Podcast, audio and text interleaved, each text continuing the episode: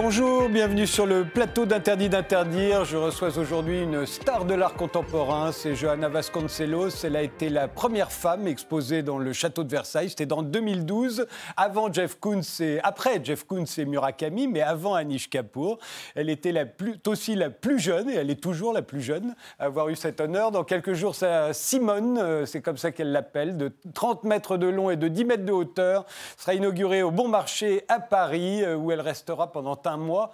Je reçois également Alphée Roche-Noël pour sa géographie de l'histoire de France qui vient de paraître aux éditions du Cerf et la chanteuse euh, Kiri Chris Manson. Son nouveau disque euh, Mon héroïne sortira en février. Elle se produira du 16 au 20 janvier au Théâtre des Célestins à Lyon et le 13 mars au Café de la Danse à Paris. Mais commençons par des images. Qu'est-ce qui est moderne? Quel est le style de notre époque? Euh, Voici les réponses de nos invités. La vôtre, Johanna, c'est une de vos œuvres. Hein. c'est votre l'hélicoptère. Euh, pour vous, c'est le style de notre époque.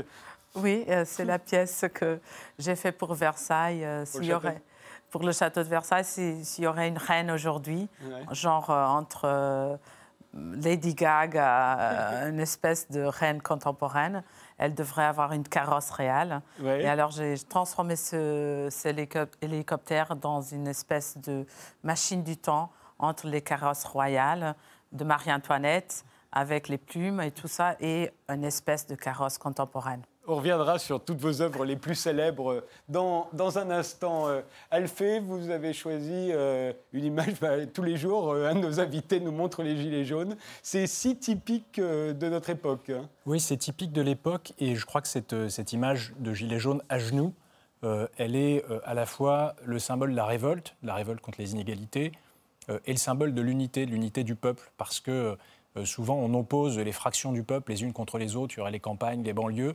Euh, et au fond, on voit bien que ce que font les Gilets jaunes là, et ce qu'ont fait beaucoup d'autres Gilets jaunes de se mettre à genoux, euh, c'est évidemment en référence à l'image qui nous a tous beaucoup frappés et souvent beaucoup choqués, des jeunes garçons à genoux entre des forces de l'ordre. Et ça montre que la solidarité, elle dépasse les fractures qu'on essaie de, de créer dans le peuple. Parce qu'on cesse de dire que les, Gilets jaunes, c'est une fraction du peuple. Après tout, ils se représentent eux-mêmes, mais, ils ne représentent pas forcément euh, le reste du peuple. Eh bien, je pense que dans l'histoire, et c'est aussi ce que j'essaye de montrer dans le livre, euh, il y a des, moments où euh, il y a une sorte, une forme de ce que Michelet appelait l'appel d'égalité. Et il y a une forme de consensus qui se forme euh, quelquefois même au-delà des échéances, puisqu'on n'est pas en période, on va voir les européennes, mais on n'est pas en période exactement électorale. Et euh, le peuple a montré euh, par des, des, manières très, très fortes et très vives. on a vu à Marseille euh, concomitamment euh, des Gilets jaunes et euh, une manifestation de femmes contre les violences faites aux femmes et une aide d'honneur faite par les Gilets jaunes à la manifestation des femmes. Et je pense que c'est ça qu'il faut retenir. c'est plus, disons, la convergence des luttes, pour utiliser un certain vocabulaire, que, que les fractures dont on nous rebat les oreilles quelquefois. D'ailleurs, Johanna, puisque vous, vous êtes portugaise, comment vous voyez les Gilets jaunes là? Vous arrivez dans un Paris un peu particulier ou, ou, rien que de très normal? Non, ça, je crois que ça fait partie de la vie de Paris. Euh, et c'est une dynamique qui est transportée aussi par Europe. les Gilets jaunes sont aussi présents à Lisbonne. Il y a eu aussi des manifestations. Mais en fait, ce n'est pas la même euh, dynamique. Mais en fait, les, les aspects de, euh, des gens qui, qui, sont ensemble en Europe, c'est très intéressant vis-à-vis à la ville de Paris. Il y a une démarche qui, qui, est gérée ici et qui après, elle a un réseau énorme dans l'Europe, aussi à Lisbonne. Et c'est très intéressant parce que nous, on a installé, on vient d'installer une pièce à Port-Clignancourt et une grosse pièce d'art public. Et on s'est dit, ben, on tombe exactement au moment de tension. Et le gouvernement portugais avait dit euh, de ne pas euh, venir à Paris dans cette époque parce qu'il y avait plein de problèmes avec les Gilets jaunes. Et s'est dit, bon, nous, on, a, on, porte aussi des Gilets jaunes et on y va. Et en fait, mon équipe, elle a porté des Gilets jaunes, on a fait toute l'installation. Il n'y a, pas eu de problème. Non, mais voilà, ça a adapté à la, la dynamique de Paris. Kiri euh, Chris Manson, vous, vous êtes euh, canadienne, mais vous vivez en France. Alors, votre image, c'est la méduse? C'est la méduse immortelle. Et je trouve que c'est un symbole qui est tout à fait pertinent pour cette époque, un symbole qui est à la fois descriptif et prescriptif, parce que c'est un animal remarquable qui peut simuler une sorte de mort et puis renaître, se régénérer. Et je pense que voilà, ça va dans le sens des autres images qu'on a vues, puisque je pense qu'il y a plein d'indications qui montrent qu'on vit dans une époque qui est quelque peu maladive, euh, qu'enfin on arrive à la fin d'une logique consumériste qui a eu des répercussions conséquentes sur la politique et sur l'environnement et sur le sens même de nos vies humaines. Donc j'espère qu'on pourra se régénérer et, et renaître comme la méduse immortelle. Il faut tout faire pour, en tout cas.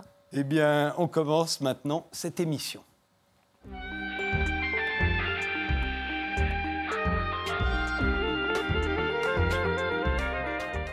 Johanna Vasconcelos, je l'ai dit, vous êtes portugaise, vous êtes une star de l'art contemporain, non seulement parce que vous êtes exposée euh, partout dans le monde, mais parce que vous avez été, je le disais, la première femme euh, exposée dans le cadre du château de Versailles. C'était en 2012.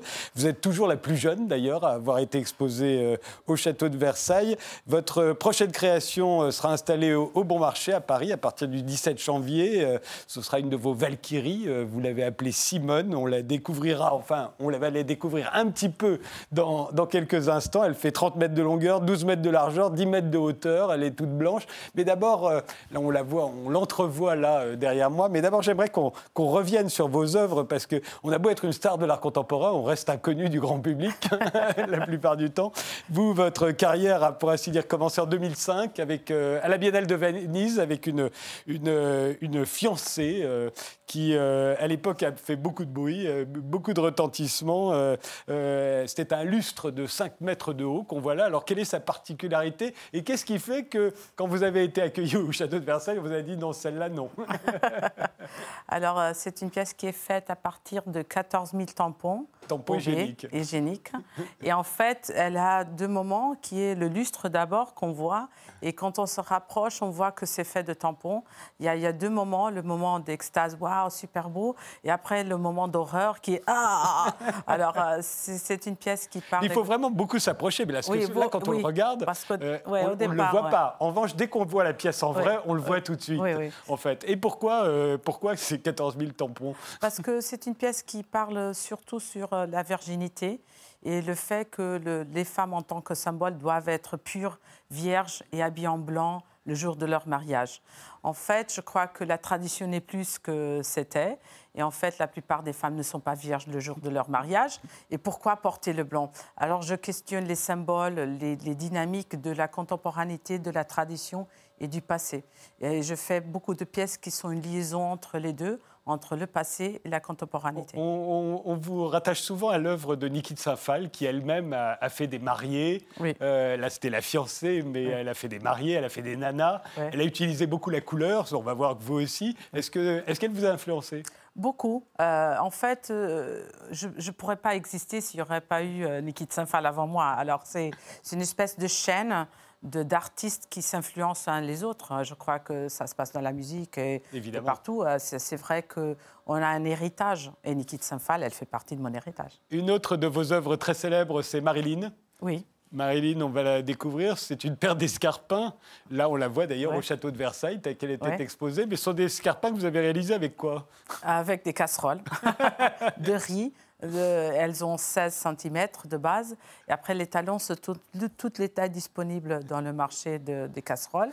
En fait, on a la gamme domestique et la gamme industrielle.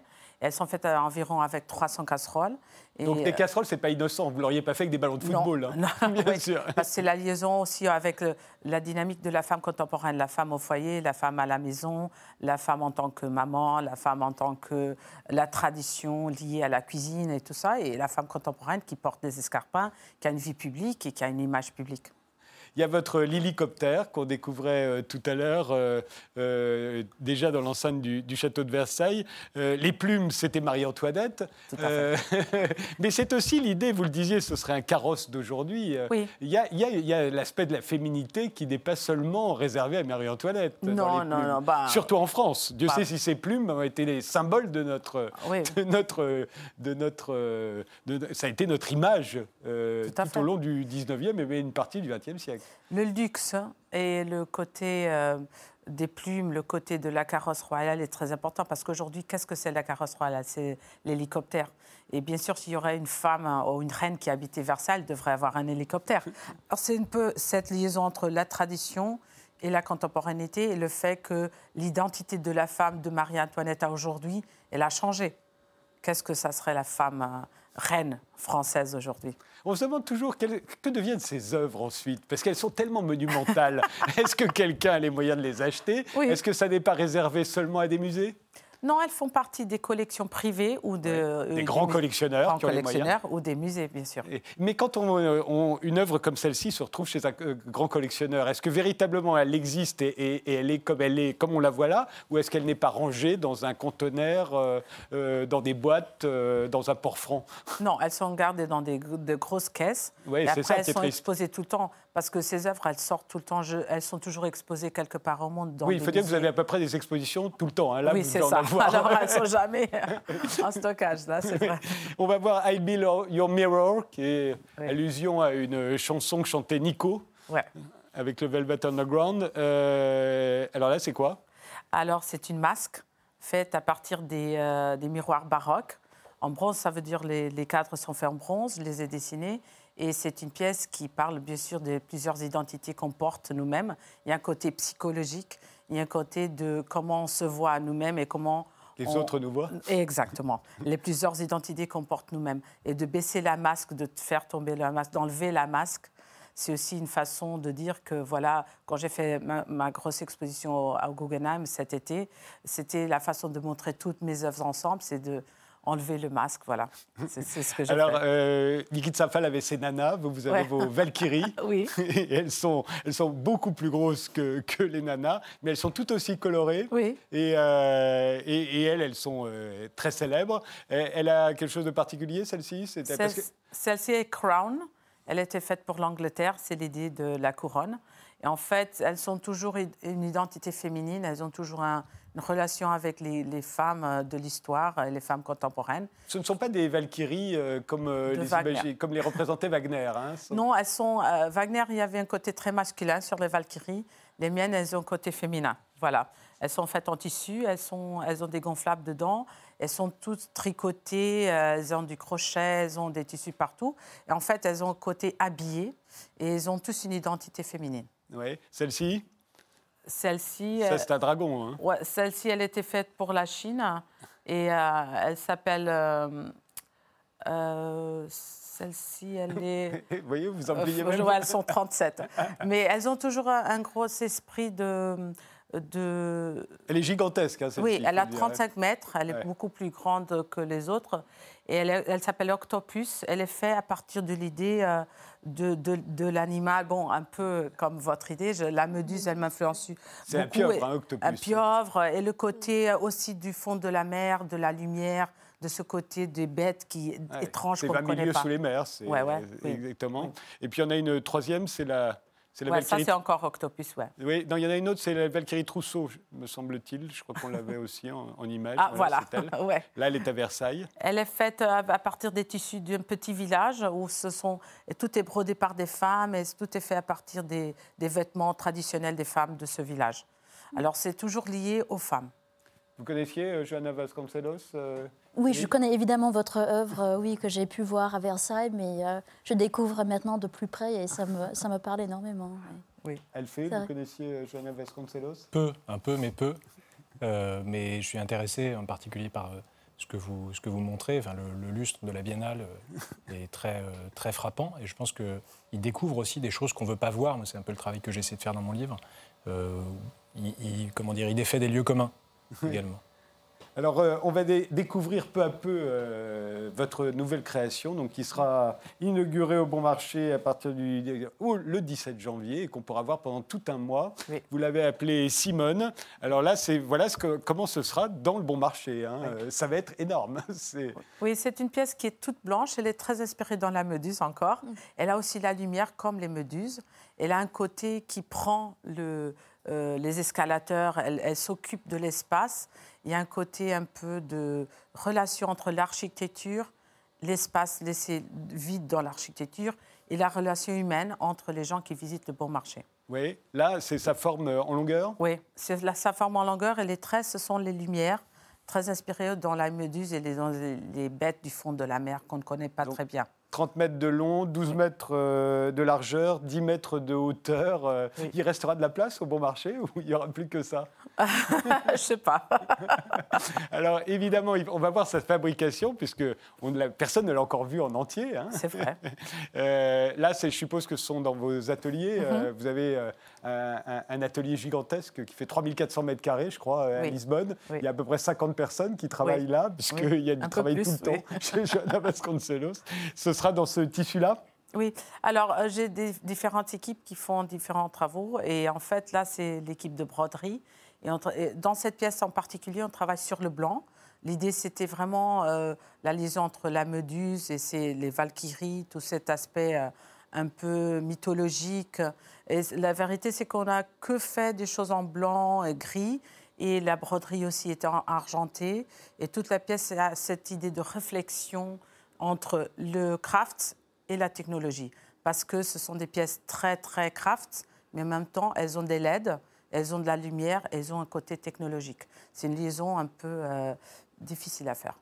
Et, alors, euh, on va continuer de voir d'autres images. Vous, vous avez fait évidemment le dessin, la conception. Mhm. Est-ce que vous-même, vous cousez, vous tricotez quand c'est nécessaire? Est-ce que vous savez faire tout ça? Tout. Tout, Ce que je, tout ce que je, je demande aux gens de faire, je le fais moi-même. Bon, je passe pas mon temps à faire à tricoter ou à broder parce que ça serait impossible.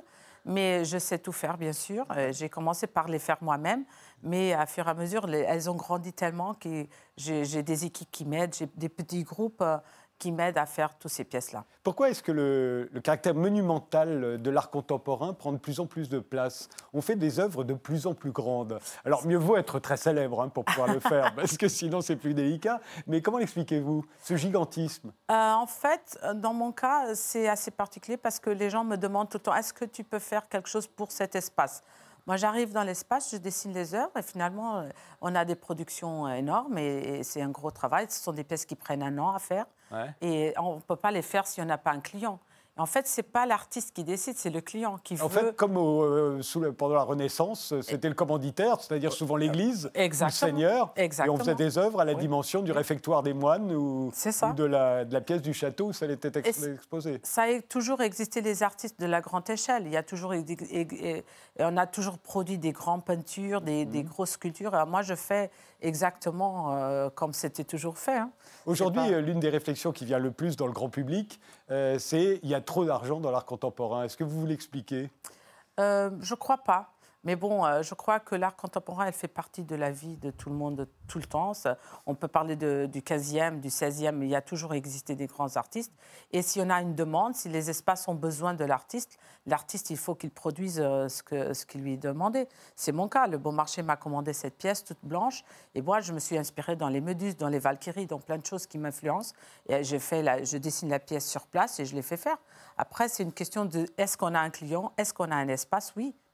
Les espaces ont toujours euh, été là. Ce n'est pas nouveau. Alors, ce qui n'a pas toujours été là, ce sont les femmes dans l'art. Ah oui, ça, c'est vrai. Ou en tout cas, si elles étaient là, on ne les voyait pas forcément. Il y avait quelques-unes quand même. Il y en a toujours eu quelques-unes. Il y en a même eu au XVIIIe siècle, il y en avait même beaucoup en France. les peintres étaient très souvent. Il y avait beaucoup de femmes. c'est avec la Révolution qu'on les a virées de l'académie, où elles ont les trouvées un peu trop nombreuses même. Mais euh, aujourd'hui, est-ce que ça vous a paru plus dur? Je le disais, vous êtes la seule femme qui a été euh, exposée au château de Versailles, et vous êtes la plus euh, de tous ceux qui ont été exposés.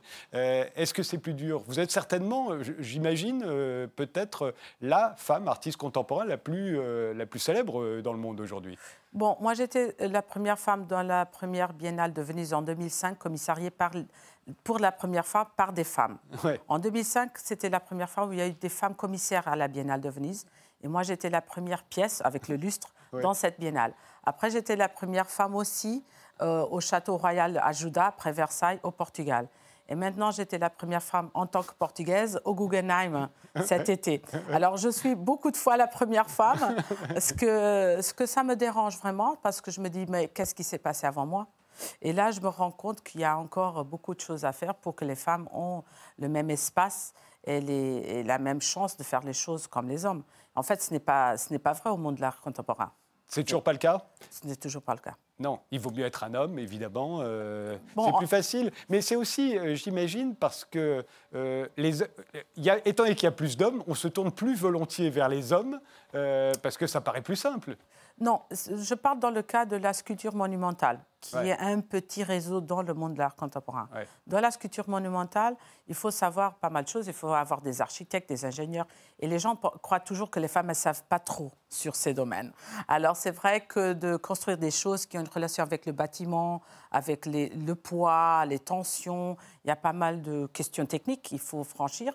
Et en fait, mes œuvres, elles, ont une liaison euh, très forte dans la construction, dans les bases. Et, ça, euh, c'est pas normalement le domaine des femmes. Dans la peinture, il y a pas mal de femmes, dans la photo, mais dans la sculpture monumentale, il y en a très peu. Oui, parce qu'il faut être très connu, il faut que les gens euh, soient prêts à investir beaucoup d'argent sur vos œuvres. Et, et, là, vous êtes assez peu nombreuses, vous êtes quasiment la seule.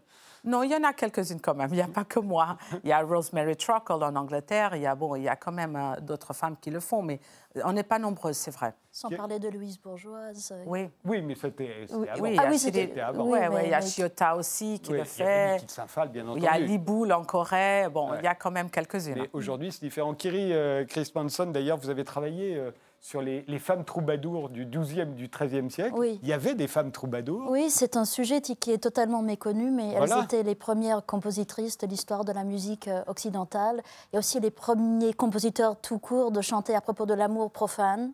Et, euh, et, ça à une époque qui est marquée par une certaine ferveur religieuse. Donc, euh, et, elles ont disparu, en tout cas leurs œuvres ont souvent disparu. Il n'y a qu'une chanson qui a survécu avec sa mélodie et ses paroles. Ouais, donc, ça. donc mon, pas l'album que je vais sortir, mais le précédent était une reconstruction euh, fantastique de, ces mélodies et, euh, qui ont disparu. Oui, il y a un phénomène comme ça où les femmes ont été là dans l'histoire, elles étaient là dans l'histoire de la peinture aussi, mais elles disparaissent en fait. Hein. Oui. La famille. C'est fini, ça. Euh, oui, ça, c'est fini. Parce que je crois que la relation des femmes avec la tradition, la famille, le rôle de la femme était très dur et ça a empêché un peu des femmes de, de développer leur carrière. Et, bien sûr, la tension avec euh, le pouvoir, le fait qu'elles n'avaient pas d'éducation. Il y a pas mal de choses qui, ont empêché des femmes de développer leur carrière.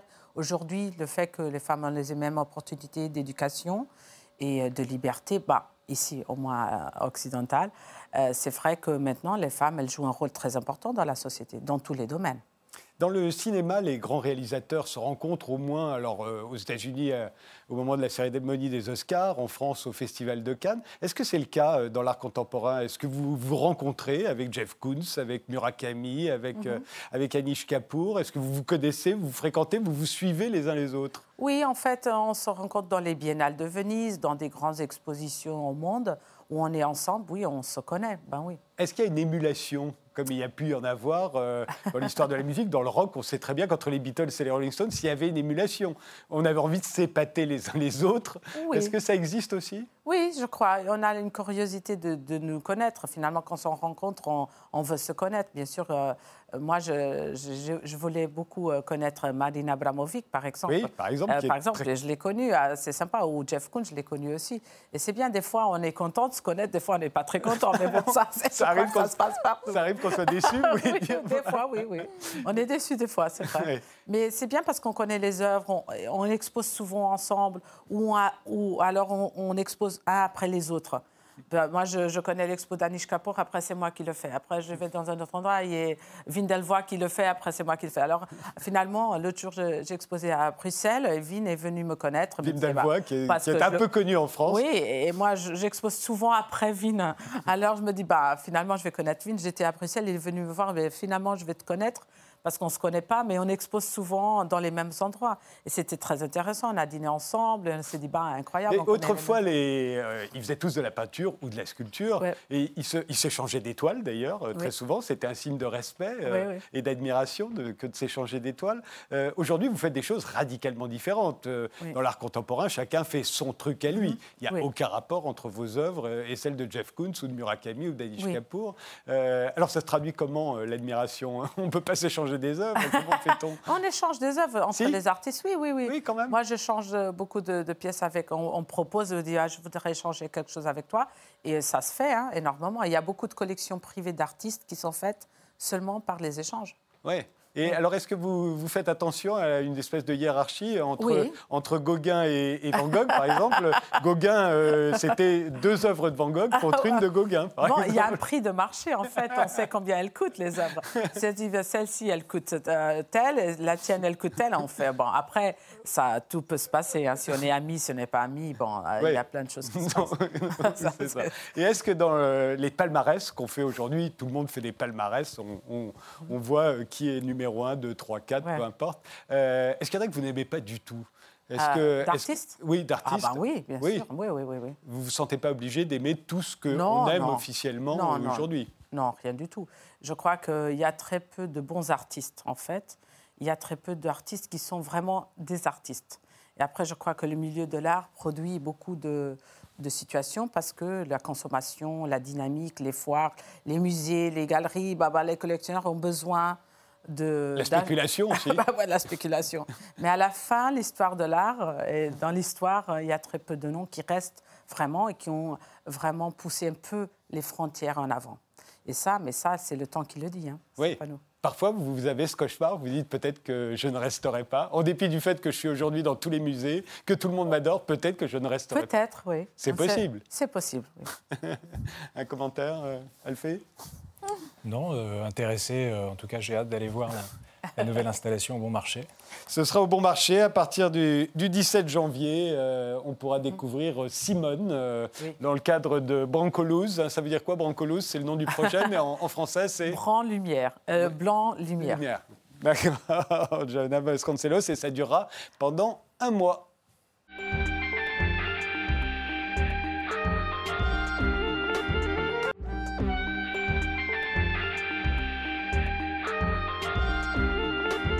Invités sont aujourd'hui Johanna Vasconcelos, dont la dernière création sera donc inaugurée le 17 janvier au Bon Marché à Paris. La chanteuse Kiri Chris-Manson, son nouveau disque Mon héroïne sort en février. Et Alphée Roche-Noël pour sa géographie de l'histoire de France qui vient de paraître aux éditions du Cerf. Vous êtes juriste, euh, pourquoi, pourquoi cette géographie euh, Alphée oh, Je suis juriste de formation, mais mon intérêt pour la géographie est très ancien, pour les cartes, pour les plans. Euh, mais au fond, ce que j'ai essayé de montrer, et c'est ce que je décris euh, peut-être dans, le, prologue, c'est euh, que en fait, la compréhension du pays, elle naît de, la rupture qu'on arrive à faire entre le sensible et l'intelligible. Donc la France, elle nous impose une forme, elle nous impose un territoire qu'on peut aimer parce qu'on y est attaché, parce qu'on y a passé du temps, parce qu'on y a vécu. mais au fond, il faut dépasser d'une façon générale les formes et les premières images qu'on a. donc la géographie fait l'histoire, mais euh, la géographie est un réceptacle, et un réceptacle pour le peuple, parce que celui qui fait vraiment l'histoire, c'est le peuple. Alors, restons un moment sur les formes euh, néanmoins, parce que la France s'est beaucoup transformée au cours des âges, notamment euh, au, cours des, dernières décennies d'ailleurs. mais géographiquement, on a l'impression qu'elle est restée, qu'elle reste toujours la même. Nous, on voit un hexagone. Alors, je le dis pour pour Johanna, voilà pourquoi la France est un hexagone hein, pour nous. c'est sous cette forme. Ça a du sens pour vous d'ailleurs, cet hexagone? L'hexagone, moi ce que j'ai découvert en écrivant le livre, en lisant, euh, euh, dans les lieux de mémoire en particulier, c'est que en fait c'était un terme assez récent puisqu'il date des années 60.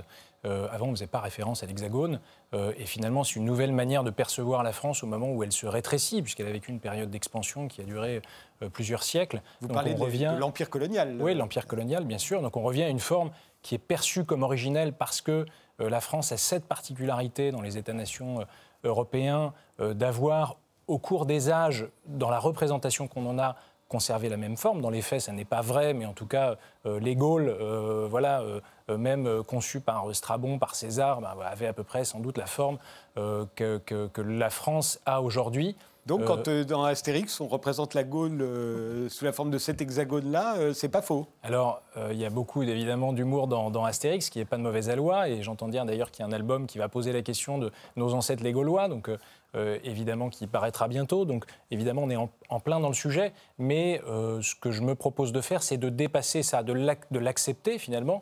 Euh, tout, tout, pays a des frontières, tout pays a un territoire, tout État a un territoire. Mais pour le comprendre vraiment, il faut dépasser la forme qui nous impose en première instance. Et la France, elle a cette particularité-là, peut-être plus que certains pays voisins, d'avoir cette forme qui est extrêmement reconnaissable. C'est l'isthme de l'Europe à cet endroit. C'est lié, on a toujours dit, lié à nos frontières naturelles. On va voir d'ailleurs une des premières cartes de France du XVIe siècle et on a l'impression de voir le même pays, hein, parce que ce sont les frontières naturelles toujours qui nous. Mais, Pourtant, à l'époque, la France n'avait pas les mêmes frontières qu'aujourd'hui. Et pourtant, l'humanité n'a pas de frontières. Ça paraît un lieu commun que de dire ça, mais la France euh, s'arrête pas aux Pyrénées de la même manière que l'Espagne euh, s'arrête pas aux Pyrénées. En fait, euh, l'humanité a les frontières qu'elle se donne elle-même. elle a des frontières qui sont héritées de l'histoire et la, tension de, de l'histoire et de l'humanité, c'est de les dépasser, ces frontières-là. Et je pense que ce n'est pas un lieu commun de le dire, c'est une nécessité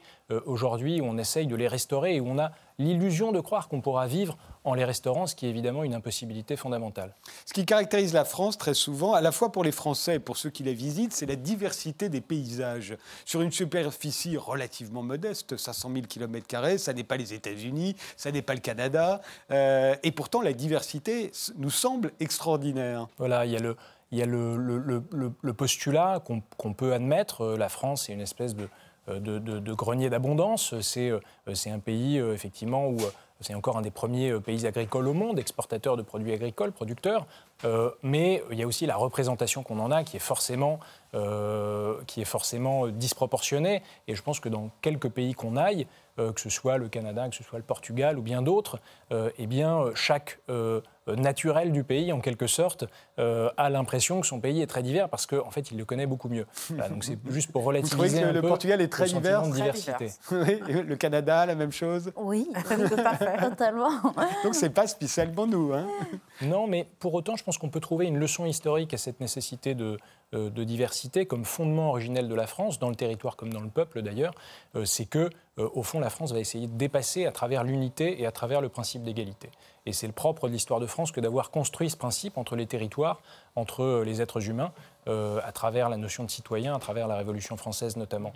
Mais alors, euh, cette idée d'égalité est quand même euh, sérieusement attaquée. En tout cas, aujourd'hui, on a l'impression qu'on ne la respecte plus. Vous faites remarquer d'ailleurs qu'en 1800, 80% de la population française habitait à la campagne, seulement 20% dans les villes. Aujourd'hui, c'est exactement l'inverse. 20% habitent à la campagne, 80% dans les villes. Et, on le voit bien avec les Gilets jaunes. on l'a vu en moins au départ comme une, une révolte de gens qui habitent justement euh, hors des villes. Voilà, le territoire périphérique. Et, et, qui, qui, disent qu'il n'y a plus d'égalité entre les territoires. Exactement, mais, mais euh, au fond, l'égalité territoriale, y compris dans une France qui avait été très bouleversée au sortir de la Seconde Guerre mondiale, où déjà la, paysannerie était montée vers les villes et déjà la majorité de la population au sortir de la Seconde Guerre mondiale ou dans les années qui suivent habite les villes. Et pour autant, on a une notion d'égalité qui va construire le service public tel qu'on a pu le connaître jusqu'aux euh, années 80, euh, jusqu'au début des années 90. Euh, et au fond, c'est dans la dislocation de cette notion d'égalité que vont naître des, des, revendications telles que celles qu'on peut connaître en ce moment. Mais qu'on a connues avec les banlieues, qu'on a connues avec l'idée de la France périphérique. Tout ça, c'est la même chose. Je, alors, bon, quand on fait référence à la France périphérique, évidemment, c'est le livre de Jean-Christophe Guilvy. Euh, lui fait une différence entre euh, la France périphérique, qui, est les territoires qui sont les territoires fragiles, euh, plutôt en zone urbaine ou autour des grandes métropoles, mais il disjoint la banlieue. lui il a une vision de géographe, moi je ne suis pas géographe, et je pense que au fond, politiquement, la vraie revendication, celle qu'on a entendue dans les banlieues en 2005 et celle qu'on entend aujourd'hui, qui porte aussi euh, comme un lointain écho euh, cette revendication de 2005, c'est une revendication d'égalité. Euh, et c'est pour ça qu'il ne faut pas opposer les territoires et le peuple comme organe politique sont propres. et sa vocation, c'est justement de jeter des ponts, de franchir les frontières et de dire qu'il existe au-delà des différences qu'on juge naturelles, irrémédiables, éternelles. Alors justement, à propos de la population française, euh, euh, la France est un brassage de population, hein, vous insistez là-dessus, et bien avant les 150 dernières années d'immigration qu'on a connues. ça a, toujours été une terre où on a brassé les populations. Ça l'a toujours été. Le, monde est un brassage de population, parce que si on envisage le monde sur les, les 5000 ans depuis, euh, depuis l'arrivée de l'agriculture, eh bien on se figure que les gens ont toujours vécu très séparés. En fait, c'est un mouvement de flux qu'on doit juger à l'aune de plusieurs dizaines centaines de, millions, de milliers d'années. Euh, mais la France, effectivement, dans son histoire et dans la dans son historiographie, ce que nous expliquait Michelet, ce que nous a expliqué dans un registre un peu différent Renan, c'est que finalement, l'élément de diversité, elle est à la base de, la, de, la, construction de l'histoire France. il faudrait prendre garde à ne pas en faire un élément indépassable.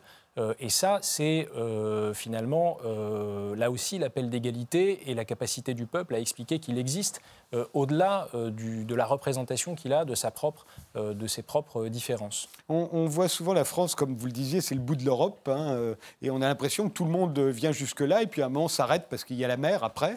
Il y en a quelques-uns qui prendront le bateau, mais, mais au fond, on a l'impression que tout le monde s'est arrêté en France, un peu comme aujourd'hui, on, est les recordman mondiaux du tourisme tout simplement parce que tout le monde passe par la France pour aller en Espagne ou en Italie. Oui, c'est ce qui fait de la France, euh, c'est ce qui donne à la France sur le plan de l'immigration, en tout cas sa particularité. Euh, il y a des théoriciens d'extrême droite qui vous, qui vous expliqueront que euh, l'immigration c'est très récent, que c'est une réalité qui est extrêmement récente, et que d'ailleurs c'était beaucoup plus facile avec les Italiens et les Polonais que ça n'est facile aujourd'hui avec les, les gens qui sont originaires du Maghreb. En réalité, il y a des vagues à un moment donné, il y a des mouvements de population.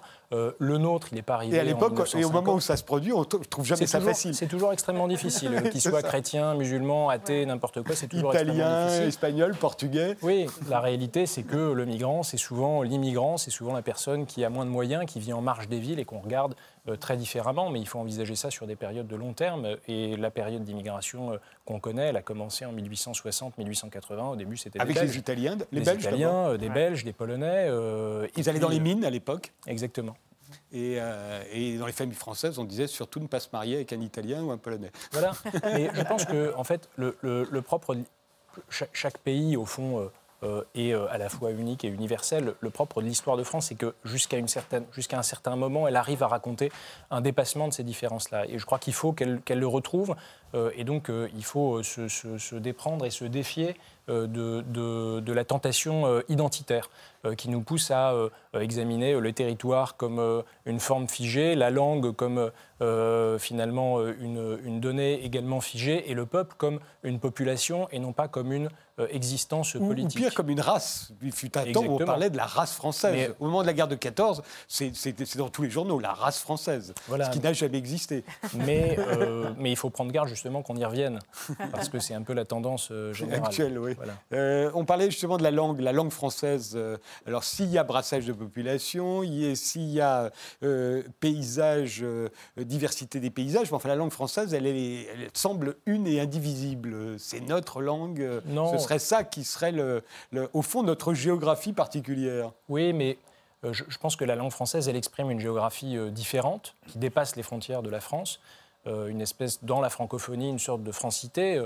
Euh, des gens qui habitent, que ce soit le Canada, la Belgique, euh, des pays euh, de partout dans le monde, puisque au fond, il y a 200 millions, entre 200 et 240 millions de locuteurs du français qui ont chacun leur perception du monde à travers les paysages qu'ils habitent, les rapports qu'ils entretiennent. Et on espère beaucoup plus d'ailleurs avec la, démographie galopante en Afrique. on pense que le, français va devenir une des. Oui, c'est la perspective du français et je pense que pour en tirer tous les, tous les avantages, euh, eh bien, il faut concevoir que la langue, ça n'est pas un patrimoine académique figé, mais c'est une ressource qui est extrêmement vivante euh, et il faut la percevoir comme telle. Au fond, j'ai l'impression que c'est la guerre de 14, c'est les tranchées qui vont faire que tout à coup, tout le monde va se mettre à parler français. J'imagine qu'au moment d'arriver dans les tranchées, il y a une grande partie de, des poilus qui ne parlent pas le français, qui parlent euh, un patois. Bah, en, tout cas, en tout on, cas, on, explique d'ailleurs parfois ça sur les, le fait qu'il y a eu des, soldats qui, qui n'obéissaient pas aux ordres et qu'il a fallu exécuter, euh, y compris dans les premières années de la guerre, parce qu'ils ne comprenaient pas les ordres. Bah, en tout cas, euh, le rapport Relève 30 patois, on est en 1789 ou 90.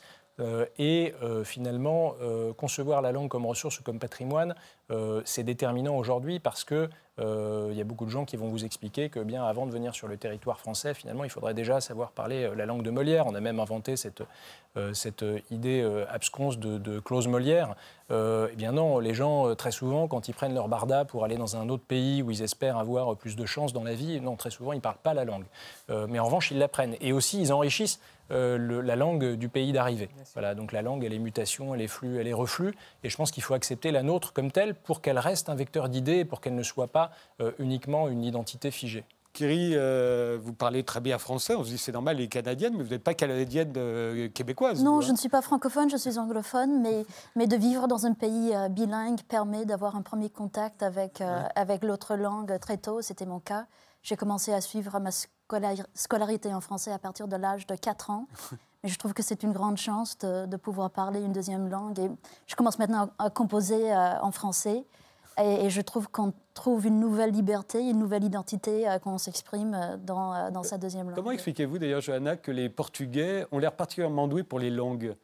Tous les Portugais parlent d'autres langues et les parlent très bien. Est-ce qu'il y a quelque chose dans la langue portugaise qui prépare aux autres langues? D'abord, on est la quatrième langue plus parlée au monde. Oui, grâce au Brésil notamment. Grâce, au Brésil et à, l'Afrique, à, à plusieurs pays.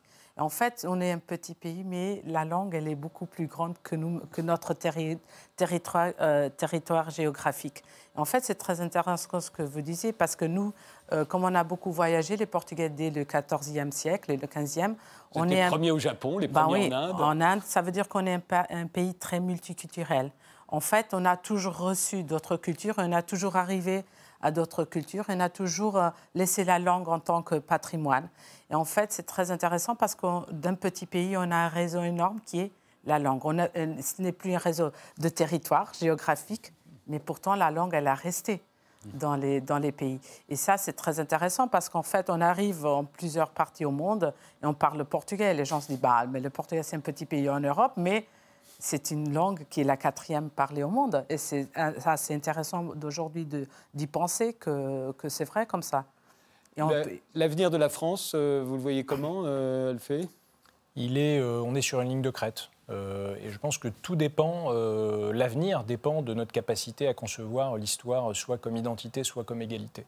et de renouer avec cette tension vers, vers l'égalité, cette perspective. Hein. on n'est pas à Sparte, et il ne s'agit pas de faire une égalité parfaite qui dans l'humanité n'existe pas, mais il faut dépasser la notion de lutte contre les inégalités, qui est un peu un renoncement euh, à un objectif plus fondamental d'égalité des êtres humains entre eux.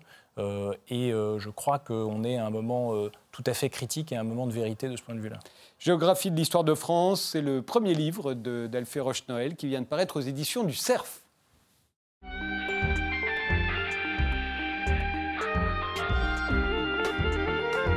Chris Manson, vous avez déjà sorti trois, albums hein, et en février sortira un EP, euh, un nouveau disque intitulé Mon héroïne. Euh, il y a déjà un single, euh, un clip qu'on va, qu'on va voir dans un instant. Tout à l'heure, je disais que vous seriez du 16 au 20 au Théâtre des Célestins, mais en fait, c'est votre musique à Lyon hein, qu'on va entendre dans une pièce de théâtre. en revanche, vous, en chair un os, vous serez au, vous serez au Café de la Danse, c'est le, le 13 mars Exactement, oui, voilà pour ce répertoire. Et ce serait le premier euh, concert officiel qui, euh, voilà, qui, euh, qui démontre ce, nouveau répertoire. Et Alors, il y a déjà un single qui est sorti et, le clip qui va avec. je propose qu'on en regarde tout de suite un extrait.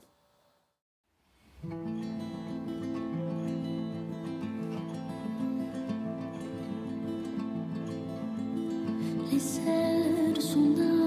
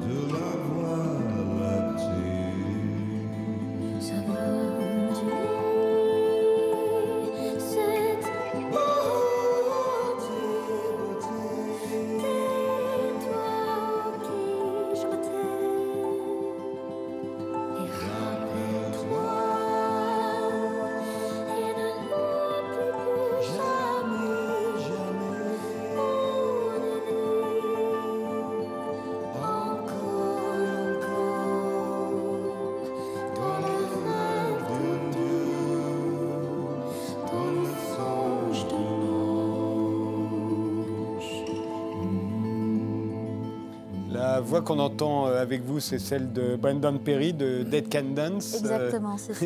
Et, euh, et, on sent toujours l'influence de la, de la musique euh, médiévale chez vous, hein, que, à laquelle vous aviez consacré un mémoire. Un mémoire, exactement, à la Sorbonne, après à la sortie de mon premier album sorti en France, Origin of Stars. J'ai suivi des cours donc, voilà, dans la musique médiévale profane, les femmes troubadours. Et euh, voilà, on parlait d'héritage musical. C'est vraiment à ces compositrices-là que je trace ma, ma racine. Euh, c'est une inspiration énorme, à la fois poétique et à la fois musicale. Alors, quand on parle de votre musique, on dit que c'est de la folk cosmique et spirituelle. J'ai vu que cette expression a été reprise. Euh, Julia, vous y reconnaissez? Bah, Je m'y reconnais, oui, surtout dans ce nouveau répertoire qui a comme inspiration la théorie des, des mondes parallèles de la physique quantique.